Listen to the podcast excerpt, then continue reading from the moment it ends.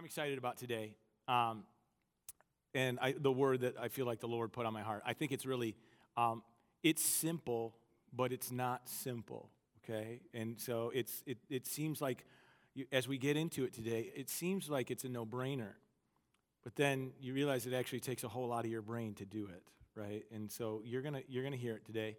But, uh, but anyway, I, I personally feel like this is a great series that we're in. We're in a series called Out of This World. And really, what it all was built on was the, the statement that Christians use that we're supposed to be in this world, but not what? Of the world. And what I thought was interesting on the first week when I started studying this out to prepare for this, you know, where I felt like the Lord was leading me, is that that statement's not actually found in the Bible anywhere. The words are there and, and pieces of it are there. And Jesus does teach that concept, but I always grew up thinking that there was a scripture somewhere that literally said, you're supposed to be in the world, but not of the world. And I was wrong. And maybe you were wrong with me two weeks ago. But Jesus has a conversation with God. And he's talking about the disciples and the people that have been following him. And he and so he says to God, God, I want them to be in the world. He said, I don't want you to take them up out of the world. I want them in the world, but they're no longer of the world. And he says this statement, they're not they're no longer of the world. And so what does that mean? Well, Jesus explains in that whole dialogue there that the reason that they're not of the world anymore is because they've heard the word of the Lord and it is now the source of their life. So let me explain this in a really simple way. The first half of the statement, in the world, is your point of current location. It's where your feet are planted. It's where you're supposed to be, whether you like it or not. It's where your life is now. And God has a plan for you where your life is now. Even if it doesn't seem great, even if it's not always, you know, the, the, the most perfect scenario, God can use you. Did you know God can use you in the situation of your life right now? No matter how bad it may seem, He wants to. And Jesus says this to God I need them there, I want them there. But when He says of the world, that's really referring to what information is influencing your life. So, what is it that makes you tick? What is it that makes you make the decisions that you do? Because honestly, the decisions that you make are going to be the things that guide you to your destiny, to, the, to your future. And so, if the things you're, you're, you're letting be the source of your life right now aren't godly things, then you have the chance of being pulled away from the destination that God has for you, that the purpose that He's created you for. And so, I almost fell over right there. It's so important. That's all right. You can laugh at me all you want. Uh, so, the, so when we make Jesus the Lord of our life, if you've made that decision in this place, things are supposed to change, right? But the problem is, we seem to believe or have been taught that they're just going to change all by themselves. Like, like God is just going to take away all your problems and all the things you've done wrong, and He's going to literally wipe, uh, He's going to kill all the people that you don't like, and they're all just going to be gone, and that life is going to get better. But the reality is, is none of that happened. Those people are still here, right? And so so something has to change. And so last week, after we understood the concept of what it means to be of the Lord, not of the world, we dove into how we start seeing that happen in our life. And we focused on the fact that Jesus and a bunch of the apostles, people like Paul and Peter and James and, and all of these people, they, uh, they all taught us that we need to be applying the Word of God. Everybody say, apply. apply. Now, every time we talk about, uh, or I start writing a message about like putting effort into our lives or applying things to our lives, I think of sunscreen. I don't know why. Like, and I never then talk about it really on stage much, but I always think of sunscreen. And you might think like, why? Well, first off, did you guys see the weather forecast for Tuesday? It's supposed to be 77 degrees. How many people are going to get outside? Okay, the rest of you are hermits, apparently. Like, why only half of the room raised their hand, I don't understand. Maybe it's because if you go outside, you have to look at your yard and you know you have to clean it up. but, uh, but anyway, I think about sunscreen. I think about Tuesday. And I think about people who are going to want to get outside. Did you know that you and I, we all have the ability to go buy a bottle of sunscreen? We could buy it. And we could, on Tuesday, we could put it in our back pocket. We could carry it around with us. And if you're, the, if you're like me and you're going to hopefully like lay in a lawn chair or something and just soak it up and not do any work, you might sit in that lawn chair. You could take that, uh, that bottle of sunscreen, you could put it right there on the little table next to you so that everybody can see it and all of that. But did you know that if you don't take the contents of the sunscreen out of the bottle and apply it to your skin, you're going to get burnt? This is not a, a new concept, right? You following me? There are a lot of people who make a decision to make Jesus Lord of their life. And they put Jesus in their back pocket and they carry him around with them just in case they might need him. And sometimes in their life, they're in a situation where they put Jesus on display so that everyone can see that they have Jesus with them. But if they never apply the contents of what Jesus is teaching to, listen to me, not their skin, but their sin, they will get burned. Okay? There are a lot of people living this way. You have to take the Word of God and the instructions found in His Word and apply them to your life, your situation, to your sinful nature, your sinful nature. And then you can begin moving in God's direction. Then all the things that are, uh, that are promised in the Bible, all the things about you, all the purpose, all the stuff that God says about you will start to actually happen in your life. The sunscreen can't produce what it's supposed to, the, the, the saving, you know, from getting burned unless you apply it. You've got to apply it. And so that brings me to last week where I talked about like the lines on a road and about how those lines are there to help guide us, right? If you keep your car in between those lines and you continue to go straight, you will get to the destination that, that the road is going to take you to. God's instruction, and we look at it like rules, like, oh, I got to do all these rules, because and they're controlling me. But in reality, those God's lines are there to keep you safe and to help you navigate the desti- to the destination, the destiny of your life successfully. And so we got we got to start to apply these things. We got to make some effort. We got to put our whole heart into it. And, uh, and today, though, I want to talk about one major thing that we need to learn in order to effectively follow God's instruction. It's actually one word. And uh, I actually had somebody recommend a book to me that I should read. And so I read the book and I felt inspired that this is something we all need to talk about for a Sunday. And, uh, and this is the, what you need to do. You need to learn to say Turn your neighbor say no. No, say it like you mean it. Come on. So before we, we talk about saying no, let's pray. Father, thank you for today. Thank you for your word and what we're going to read today in your instruction that's found in the Bible. God, we don't want to uh, be bitter about the rules and instructions you have for us. Instead, we want to be comforted by them. So, God, we want to learn how to apply them to our life. We want to learn how to be effective in following you and not just carrying you around. And so, Father, today, as we look at your word and what you've laid on my heart, I pray that you, we have ears that hear your words, hearts that understand them, and minds that want to live them out. And God, let what I say be only what you want me to say and nothing more. In Jesus' name. Everybody says, Amen. Amen. Amen. So, you know, before I had kids, I never thought it was humanly possible to say no so many times in a 24 hour period. Like, I don't know, uh, you got parents in this place? Anybody experience this? Like, you, you, when you think about having kids, and for all of you who, who, uh, who don't have kids in this place yet, or, or maybe you're thinking about it, don't let me spoil your future. but like, we're like, oh, it's just gonna be so great to have these kids. And now I feel like I'm a no machine, right? Like, they began to talk. and that was a problem. and then they began to ask for things and they began to, uh, to get into things and beg for things, or they started picking on each other. And then they started doing activities that could possibly kill them. And I feel like I'm always saying no, always saying no to them.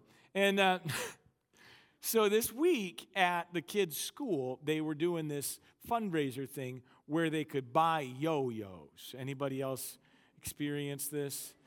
Yeah. So the kids come home and they want yo yos. And I look at the price of these yo yos and I'm like, hard no. and they're like, but dad, everybody's going to have a yo yo. And I was like, I don't care, no. And so I'm like, no, no, no. And then one of my sons says, well, dad, I promised that I would buy one for my friend too. I'm like, do not make promises you can't fulfill. You got like $2.07 to your name. You're not buying them a yo yo. You're going to have to go back and tell them no.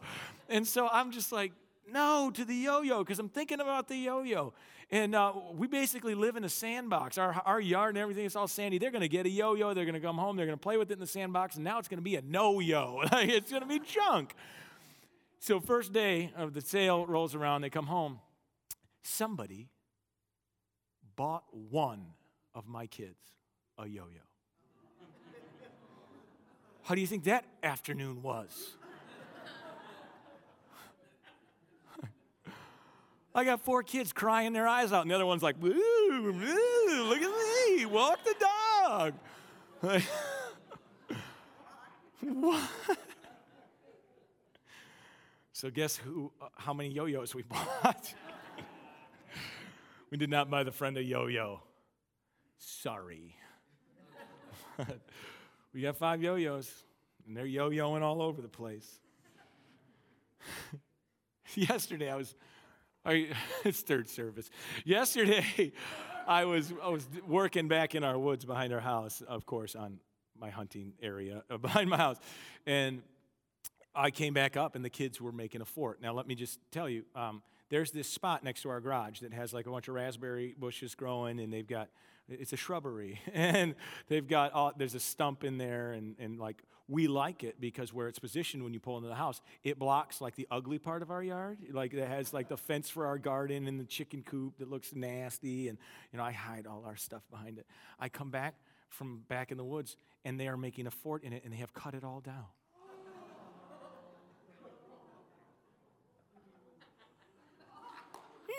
No! No! I'm like, what are you doing? And they're using all my power tools that they're not allowed to use. And, and then it starts raining, and they're like, oh, the power tools are outside. I was like, go get them! No, you can't use my. Uh-huh. Anybody ever feel like me? Anybody? Or am I the only person in the world? My wife, she does. Thank you. It's discouraging, right? I feel like I'm saying no all the time. I reflect on my day and I sit down on the couch after the kids are in bed and I'm like, thank God. and and I think about how I've just said no all day long.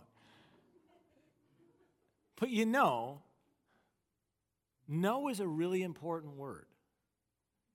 And we do have to learn how to say no, right? Because some of us have a problem we say yes too much. We have to learn how to say no.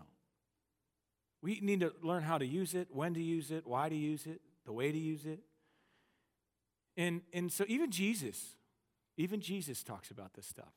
So, I, you know, I, I told you, I'm going to teach you something that seems simple, but it's not so simple. So, Jesus is teaching one of the greatest, uh, what is considered one of the greatest sermons he, he ever did that was recorded. It's called the Sermon on the Mount. Everybody heard it?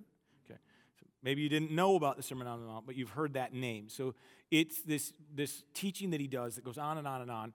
And basically, just like you and me, people are struggling with the Ten Commandments.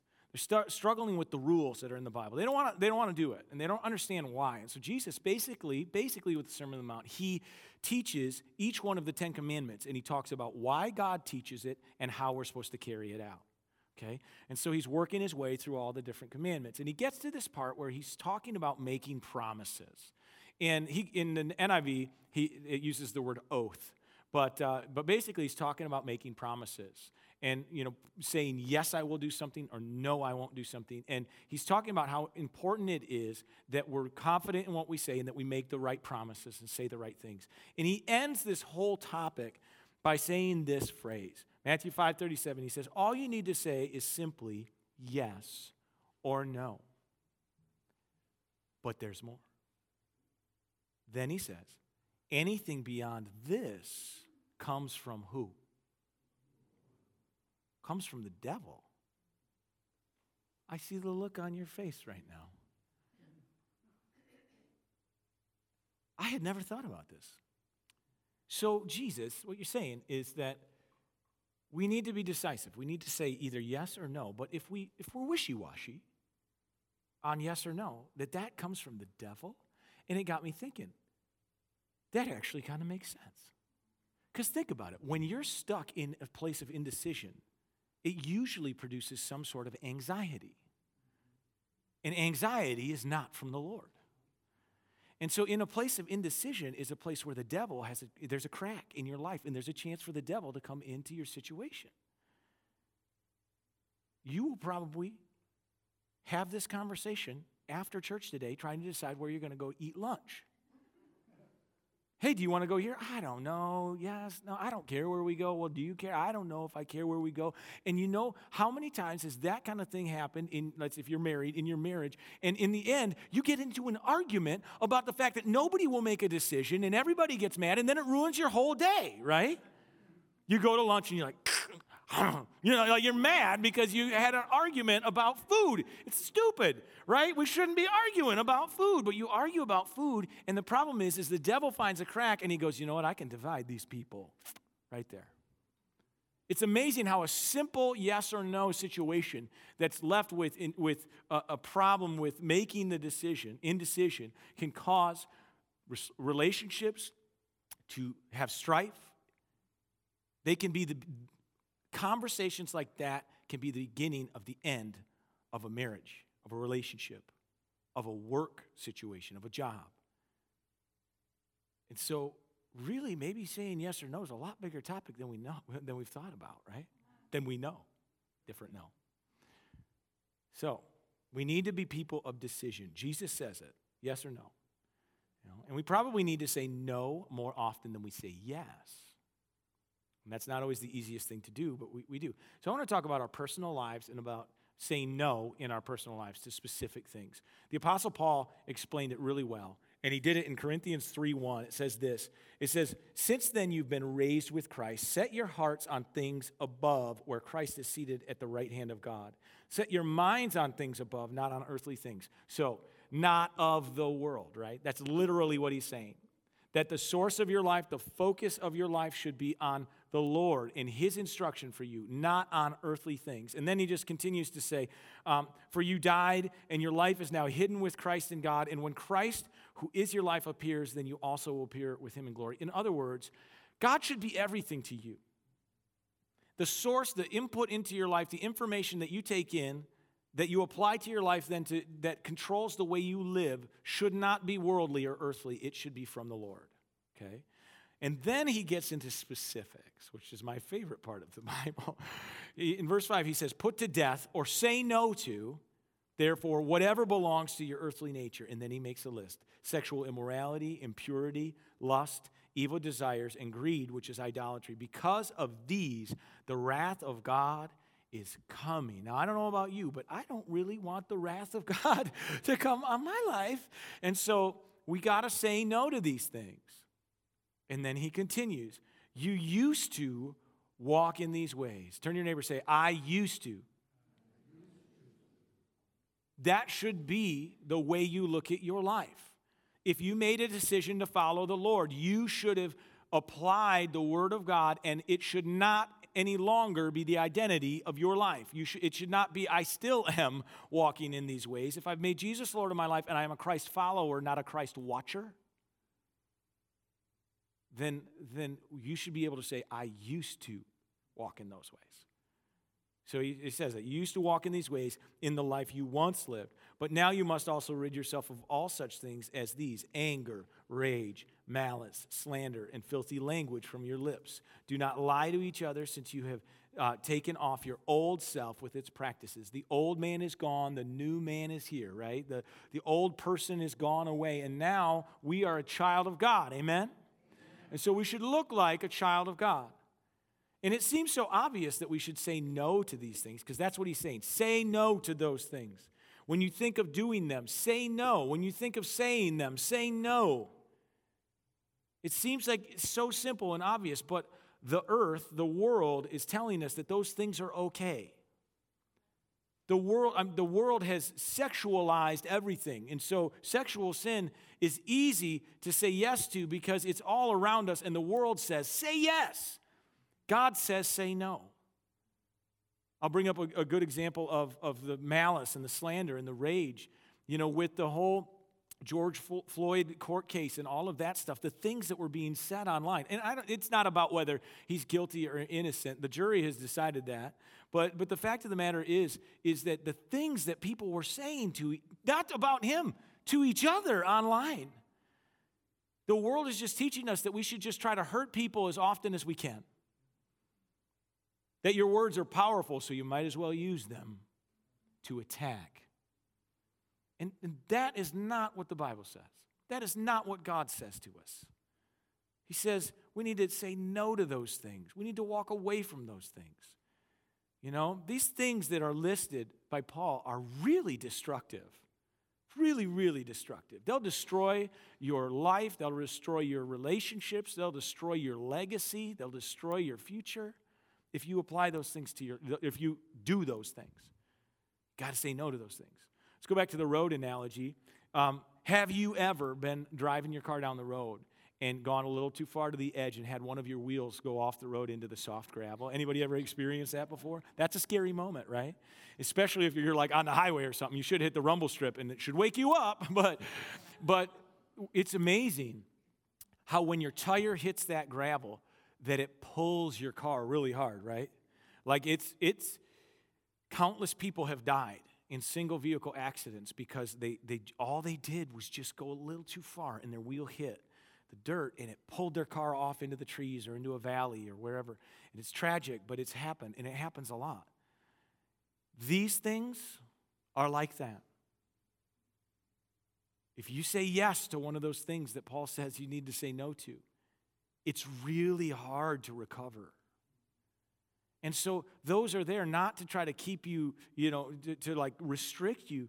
Those things that he's saying that you need to say no to, those are there so that you have a margin of error in your life that you so if you touch the white line that you're not going to go all the way off the road you bounce off the, the instruction that's found in the white line that's found in the word and it keeps you going in the direction that god wants you to go we we need to say no to destructive behavior right we need to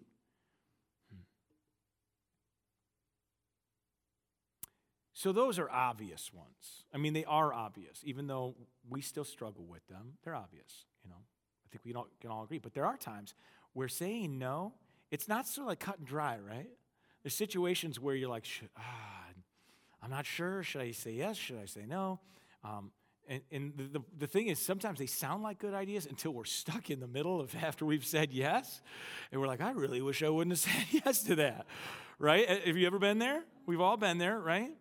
So, said yes to something you eventually wanted to back out of, but you were stuck into it. So, we have to start filtering our decisions, uh, our yeses and our nos, through a filter of what is the most important to us. And I want to share a story uh, that Jesus had an encounter like this. I'll paraphrase a lot of it, but then we'll get to the main point. Um, so, Jesus' first day of ministry was a really powerful day. So that day, he went and he called uh, the fishermen to come follow him, Simon and his brother. And, and he, he said, You know, come, I'll make you fishers of men. And they leave the beach and they go into uh, the city. And Jesus starts ministering to people in the city and he starts healing people. And so everybody's coming to him that day. And it says that he just healed people one after another after another. It said every person that came, Jesus healed them. It went way into the night. It was late. And, uh, and so Jesus gets really tired and he, and he goes to bed. Now, just hold on right there. So, this is something that we have to wrap our minds around is, is what was Jesus' purpose here on earth? And I think people get this idea that Jesus is the healer and that that was his main ministry because he went and he did miracles and he healed all these people. And most often when we're at church, we hear the pastor talk about miracles as a reason why we should believe. And we use those stories as a reason why we should believe. And I'm not saying that that's a problem, but what was Jesus' real ministry? What was the real mission on Jesus' life? Was it to be a healer or was it to save us? Ah, see, so when I put it, when I put it out there, you, you know. Okay, so now imagine you're Simon the fisherman. And Jesus just asks you to give up everything, go with him, and you go into the city and you see him healing everybody. Maybe even healed Simon. I don't know, maybe he had a bad back from pulling nets over the boat. I don't know what it is. I'm sure that he was like, oh man, I'm to call every person that, me, that I know. I'm to text my brother in law. He's got a bum foot, and I'm to get him here. And we're to make sure everybody is here in the morning. I'm to talk to my wife and make sure she's got food for all of our family because they need to be here. Because when Jesus wakes up in the morning, we're to have a healing party. I mean, did you see the people that got healed tonight? That was totally amazing. I'm just playing on the character of Simon, right? But you're Simon. I'm Simon. Let's all be Simon, okay? Simon says. uh, so, so Jesus goes to sleep. And Simon is all excited about the next day's healing conference that's going to happen. And so this is what happens in the morning. Mark 135. Very early in the morning, while it was still dark, Jesus got up. He left the house and he went off to a solitary place where he prayed. 36. Simon, you and me, right? Simon and his companions went to look for him, and when they found him, they exclaimed, Everybody's looking for you. Stop right there with the, the scriptures. He, they're like, Could you imagine Simon so excited? Jesus, everybody's here. We got them in the town square. They're lined up. It's not very orderly, but we'll get we'll get that figured out. And we're gonna they're gonna come through, and it's just gonna be an amazing day. You just think how excited he had to be. And Jesus says this, verse 38. Jesus replied, Let's go somewhere else. what? Simon's going, What? He's like, Yeah, let's go somewhere else. I don't want to stay here. Jesus, there's people in the city who are hurting. I called my brother. They're here. Don't you love those people? Imagine the pressure Jesus felt, right? Jesus says this, though. He says, Let's go somewhere else to the nearby villages so I can preach there also, because that is why I have come. This first day of Jesus' ministry, and everybody thinks he's a healer, but he's not a healer, he's a savior. The signs and wonders were important. But could you imagine if Jesus would have said, All right, all right, all right, one more day. And he goes back into the city and just heals people. Don't you think the next morning there would be a whole crowd of people there? And then when he completes that day, don't you think the next day there would be a whole bunch of people there? And don't you think after he does that a couple days, he's going to feel obligated that he has to stay there and heal every person that comes until all of Israel has come and he's healed everybody? Like, like he knows what his mission is, and so he has to filter whether he's going to say yes or no to Simon based on what is the most important thing. Guys, sometimes you, you need to put your decisions and your situations through this filter of what is really most important. And you have to learn to say no to things that aren't on mission, that aren't the plan. And I know, I'm sure Jesus was feeling the pressure, right? I'm sure he just said he went out to a solitary place. He probably didn't like say, I'm not going back to the city so I don't have to face these people. You know, Simon and, and all of these guys that he said, Come follow me, they all lived in the city. So I'm sure Jesus had to go back. I don't know because it's not in the word. My, I, my assumption is that Jesus probably had to go back to the city and wait for those guys to say bye to their families and all of this stuff so that they could go on the road. And he probably had to stand there and face these people, but it doesn't say that he healed another person. And so have you ever been in a situation where you really feel the pressure to say yes? And that if you say no, you feel like people are going to be disappointed in you? And so, because of that, you get pressured into saying yes? By the way, that falls right in the category of what Jesus said that all other things other than yes or no are of the devil. Pressure and anxiety, guilt, shame, those are not of God. And so, if you're stuck in that situation, maybe it's time to say no. Turn to your neighbor, say no. No. no. but Jesus knew what was important. He knew what was important. He came to teach the people about the Lord. He needed to move around, and he needed people to follow. He needed it to grow. He needed everybody to, to know about him so that when the day of, of him going to the cross happened, that he had fulfilled everything he needed to fulfill. So he had to say no so that he could say yes to God's mission for his life. Every time you say no to something, you make it possible to say yes to something else. We have to say no for the right reasons, But then it gives us the opportunity to say yes. So let me use a personal example about, about me that will involve you, okay? It's going to involve all of us, real life, okay? So I'm a pastor. Hi, my name is Ross, and I'm a pastor. Um, and, and so, hi. Um, so, so anyway, my life, uh, my, my schedule of my life might be different than yours. Um, my weekend is Friday and Saturday, not Saturday and Sunday, because um, Sunday's a work day. And so um, things just look a, a, little different in my world. Uh, and so those are the days that I get to spend with my wife and my kids or our extended family or whatever.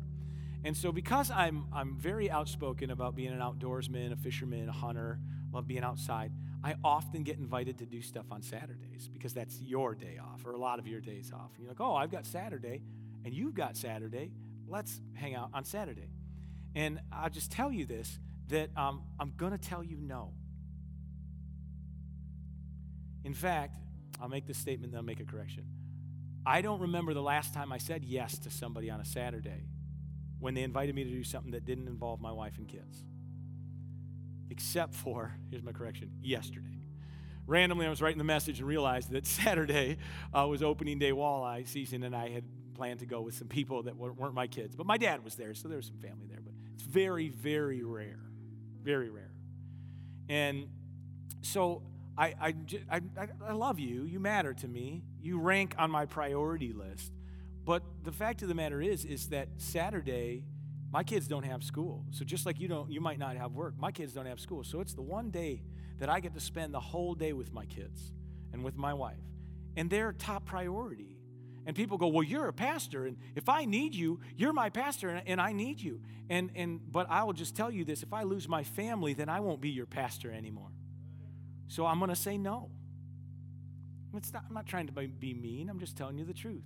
You have a better chance of getting together with me on a Saturday if you invite my wife and kids to come. But then you have five kids who are going to cut down all the shrubbery around your house, and you get to say no. but I'll tell you this before we ever say yes to that, we always have this conversation and say, well, that time be actual relaxing family time or will it still be ministry when we're with those people? And if it's still ministry, we're going to say no to you. Let's pick a different day. Let's pick a day that's not dedicated to my family. And I'll say yes, most likely, but not on Saturday. So that's my example. So I don't know what your example is, but I think for a lot of us, we need to say no to some people so that we can say yes to the things that really matter in our problem is, and the reason why Paul has to write that whole list of things to us that we need to say no to, is that we have placed so much value on those things that we tend to say yes to things that are sinful or things that are wrong. And because it, it's what we, er, our earthly desire is to do those things. But the problem is, is that when, when, we, when we say yes to those things, it forces our hand and makes us say no to the things that really matter you say yes to sexual immorality, it's really hard to say yes to God.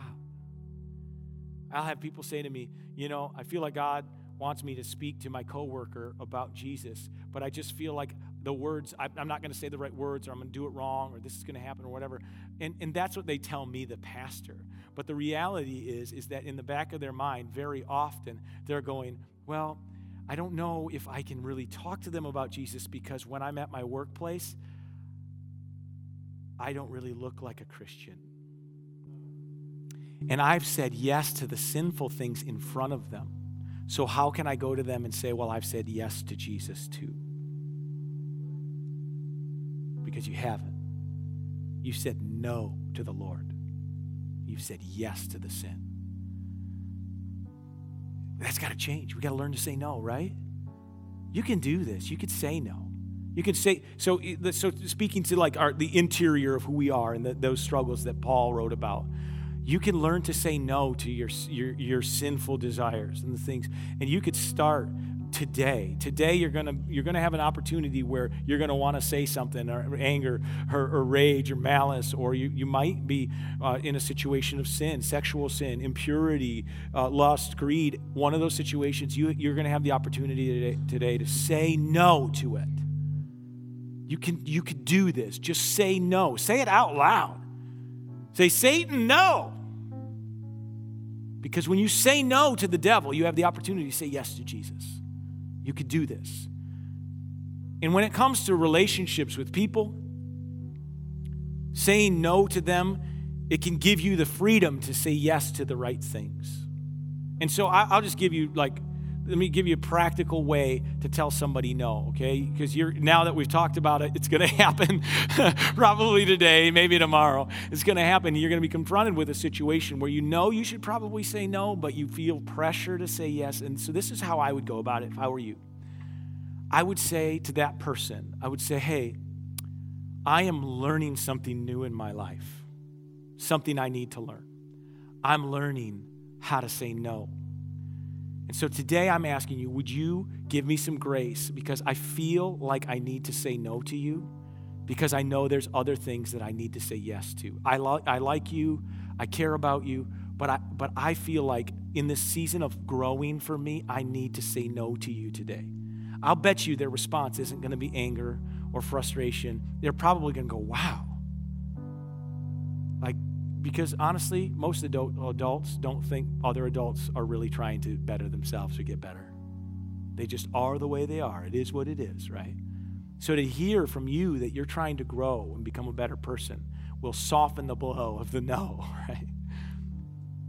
And that's countercultural. It's kind of like out of this world, right? It's different.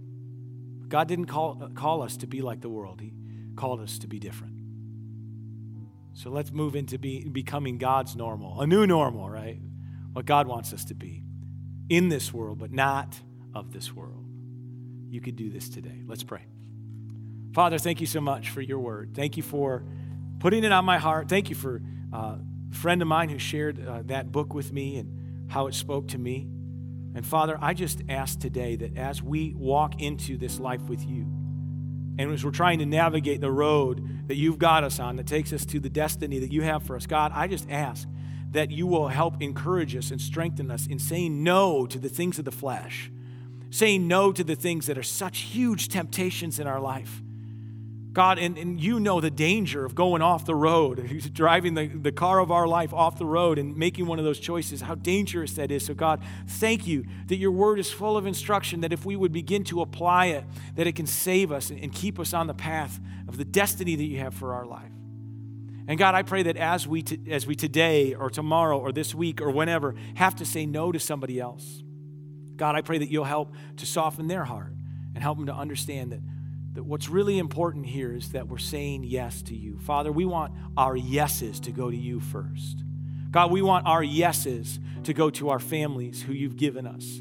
God, we want our yeses to go to our children. We want our legacy to be one that you are all in and amongst and leading, God. And God, we just pray that, that you can help us to have the strength to say no when we need to say no and to say yes when you need us to say yes. With everybody's eyes closed in here, if you're here, and you never made Jesus Lord of your life, I want to give you that chance today. And, and so, what that means is that today you say, I want God to lead me into the destiny that He has for me. I don't want to live my way, I want to live His way. I want to experience the things that He has in mind for me. Maybe you're here and you need a change. Maybe you need a change of direction. Maybe you feel like your life is not just off the road, but you're, you're, the car of your life is driving through the ditch right now. God can get you back on the road and get you in the direction that He created for you. So if that's you and you want to make that decision today with everybody's eyes closed, just lift your hand up. Is there anybody that knows they want to make a decision to follow Jesus today? Okay, I see your hands. I see your hands. So we're going to say a prayer, but it's more than the prayer. Remember, today you can make the choice, but you also today need to start moving in God's direction, applying the things that He teaches us in His Word, saying no to sin, saying yes to Him. So we're going to pray a prayer where you declare that Jesus is Lord of your life, and then you get to start this new life with Him today. So everybody together, let's pray this prayer. Say, Lord, thank you for loving me. Thank you for sending Jesus to die on the cross, defeat the grave, and to rise again so that I could be saved. Today I choose to make Jesus Lord of my life. I don't want to live my way anymore. I want to live your way. So lead me into the life you created for me. In Jesus' name, amen, amen. If this message touched you in any way and you'd like to talk to someone at the church, you can reach us online at rlcbr.org. Search for us on Facebook. And if you're in the Big Rapids area, visit us on Sunday morning at our location in Big Rapids. We're the church right across the street from Menards.